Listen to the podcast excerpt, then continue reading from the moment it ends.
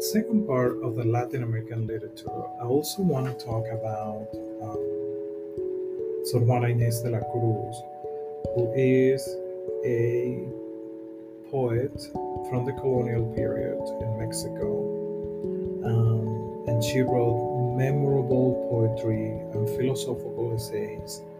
Her interest in scientific thought and experiment led to professional discussions and writings with Isaac Newton uh, toward the end of the 18th century, at the beginning of the 19th century. A distinctive criollo literary tradition emerged, including the first novels such as Jose Joaquin Fernandez de Lizardi, El Periquillo Sarniento, 1816. The Libertadores themselves were also often distinguished writers, such as Simon Bolivar and Andres Bello. So, this is just part of how we were building the nations and our identity as Latin Amer- as Latin Americans, uh, not only in North, Central, and South, but in every part of what we call the Americas. Um, and that is an important part of the information we share with you. Um, and we're talking about the end of the 1800s and the beginning of the 1900s i know i've, I've experienced um, the in other classes with other students that sometimes it's difficult to remember uh, important dates. Um, and also you have to be really into the subject in order to be able to memorize some of these names and dates. I'm not good uh, memorizing names and dates myself, but um, if you are interested and you want to do research on this, uh, definitely there is so much out there that you will find that you will be able to research about. So in the 19th century of Latin American literature uh, was a period of foundation, foundational fictions. Okay, um, so we have the emerge of novels in the romantic or naturalistic traditions that attempted to establish a sense of national identity, and this is what the connections that I'm trying to make through this discussion and which often focus on the role and rights of the indigenous or the dichotomy of civilization or barbarism, pioneered in Latin America by Esteban Echeverria, which is a, an important researcher of Latin America, um, who was influenced by the Parisian Romantics uh, while he lived there in 18. 1825 and 1830. This is a, a, an important piece of information because um, often at that time, many of, of the author, important authors that we have today and that we refer to, like uh, Ruben Dario or uh, Gabriel Garcia Marquez or um, Vargas Llosa, they all were able to travel and to live abroad, especially in France and Spain at the time, and they were able to learn new um, ways of writing, new ways of thinking, uh, and that helped to develop these new ideas that were emerging in Latin America. So that's a, that's an important piece of information. As we have said, Esteban Echeverria um, very important researcher from Latin America. Um, romanticism was then taken up by other prominent literary figures, for we see the Argentine Domingo Sarmiento, Facundo, that is um, a very important um, book that was written in 1845 uh, and talks about Facundo talks about the the poor people that live in the outskirts of Argentina, uh, not in the center of Buenos Aires, but in the uh, in the Pampas, for example. And, and so, anyway, he is a leader eh, within the uh, noble, um, and he also wants uh, many things within the one that to me is important is education at the time and we're talking about 1850s half of the 1850s where the establishment of this country started it at the time. So this is an important information. Also alberto Blest Gana's martin rivas 1862 um, widely acknowledged the first Chilean novel that was at once a passionate love story and a national epic about revolution. Other foundation fictions include the Colombian Jorge Isaacs, Maria, the Ecuadorian Juan León Mera, Cumandá, the Brazilian Euclides Cunha's Os Sertões. Uh, such works are still the bedrocks of the national canons and usually mandatory elements of high school curricula. So, we're talking about 19th century, the beginning, the establishment, right? And how things that are happening. Remember this concept. Things that were happening in in real life at the time also affected the writings that were created. And this is an important uh, piece of information. Um, and then, of course, we can go and ex- uh, go more extensive in um, the beginning of the 19th century. For example, um, Jose Hernandez uh, epic poem Martin Fierro in 1872 that uh, tells the story of a poor gaucho drafted to fight a frontier war against Indians Martin Fierro is an example of the gauchesque, an Argentinian genre poetry centered around the lives of the gauchos. And this is the people that live in the outskirts of Argentina at the time, and uh, they were not part of the power of the system that were were going on at the time in there.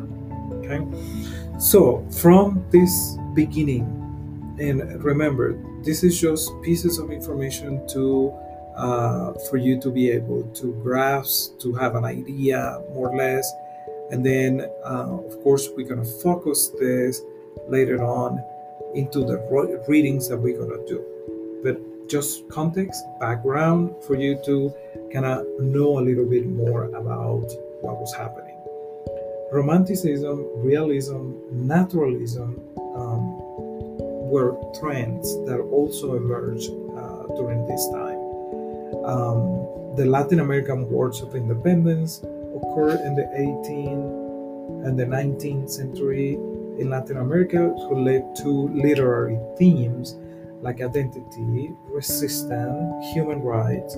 Writers often follow and innovated popular literary movements such as Romanticism, Realism, and Naturalism but many were exploring ideas such as nationalism and independence. Cultural independence spread across Latin America during this time, and writers depicted Latin American themes and locations in the work. So, I have mentioned this already. This is uh, what is happening uh, during this time. There are other authors that emerged, but we're not going to read them I just want you to have background. Another movement that is important is Modernismo, uh, the vanguards, and the boom precursors. So, all the, all the authors that started this movement. So, but I want to stop here because this has connection with Rubén Darío, uh, with Gabriel Garcia Marquez, uh, connections with um, Mario Vargas Llosa, uh, with um, uh, other authors that we'll mention them briefly as we continue this podcast. So, modernism in the late in the late 19th century, modernismo emerged, and this is there is a difference between modernismo. It doesn't have to do anything with modern anything, but it has to do with a literary movement that happened in poetry at the time.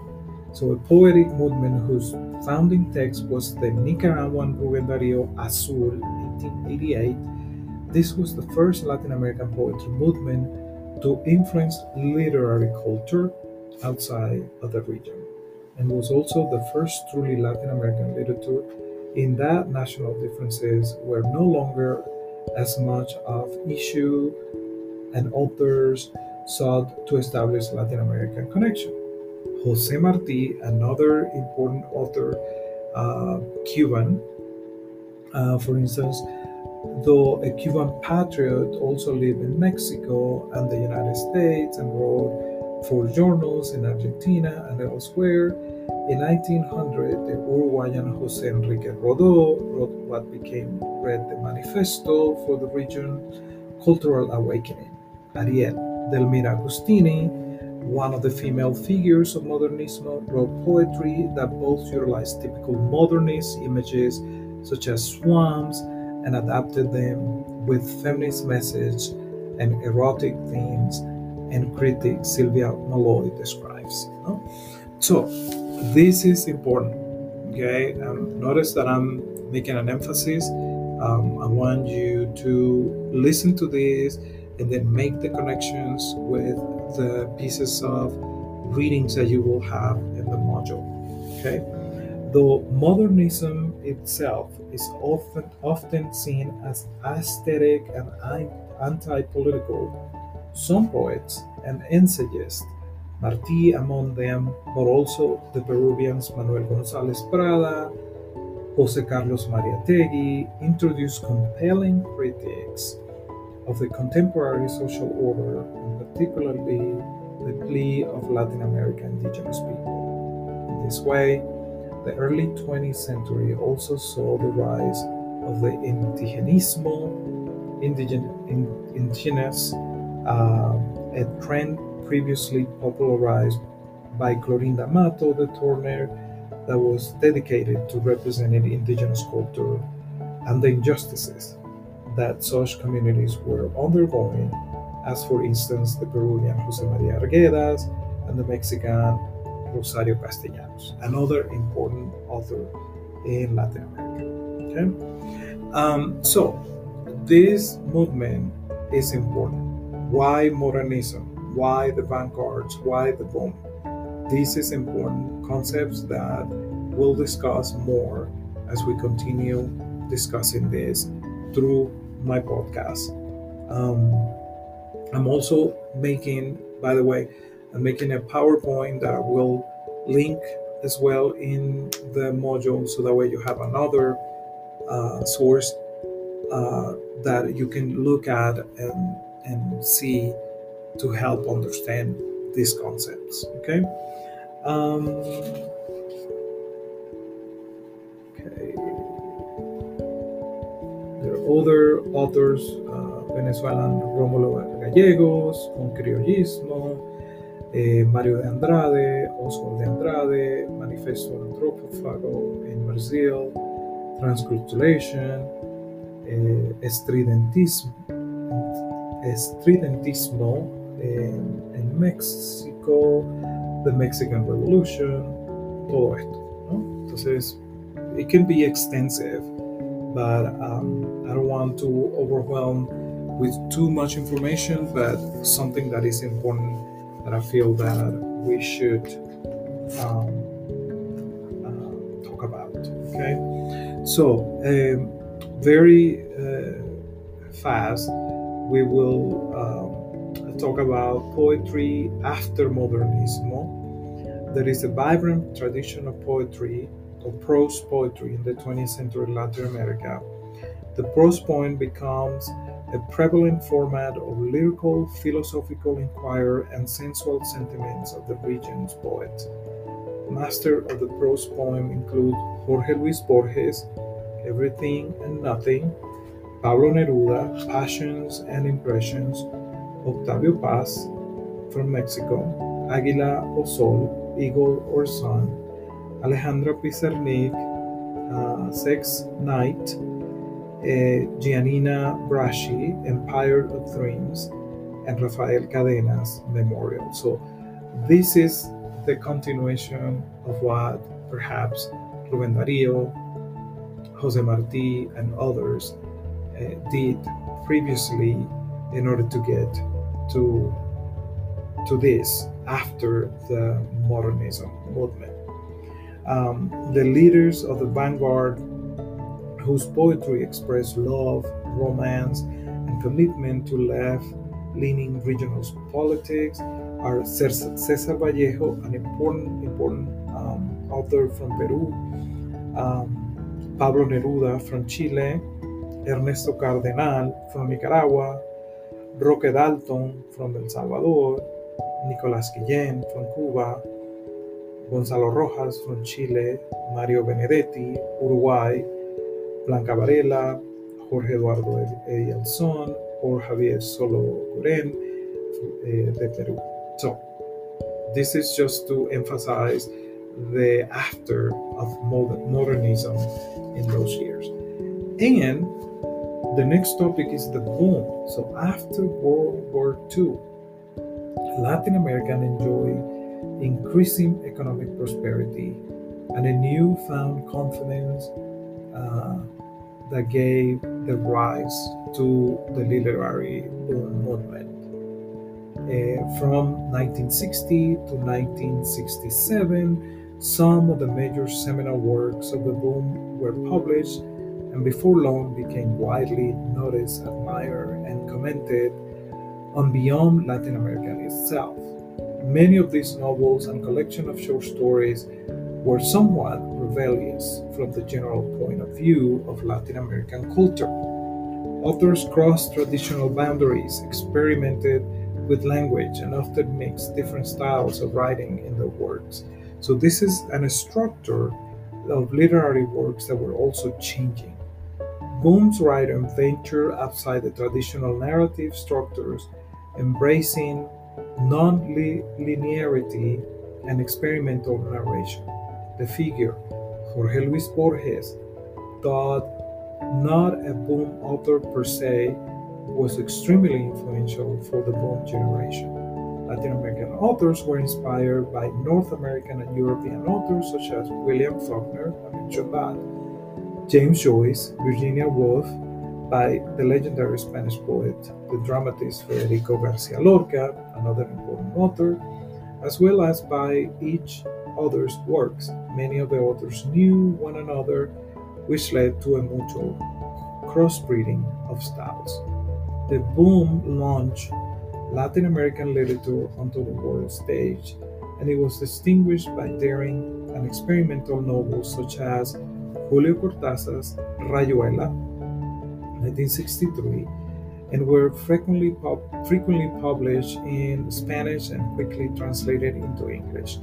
From 1966 to 1968, Emir Rodriguez Monegal published his influential Latin American literature monthly Mundo Nuevo with excerpts, uh, excerpts sorry, of unreleased novels from then new writers such as Guillermo Cabrera Infante or Severo Sarduy, including two chapters of the Gabriel Garcia Marquez Cien Años de Soledad in 1966.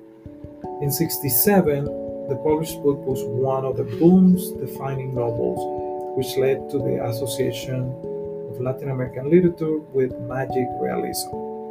Though other important writers of the period, such as Mario Vargas Llosa, Carlos Fuentes, do not fit so easily within the framework.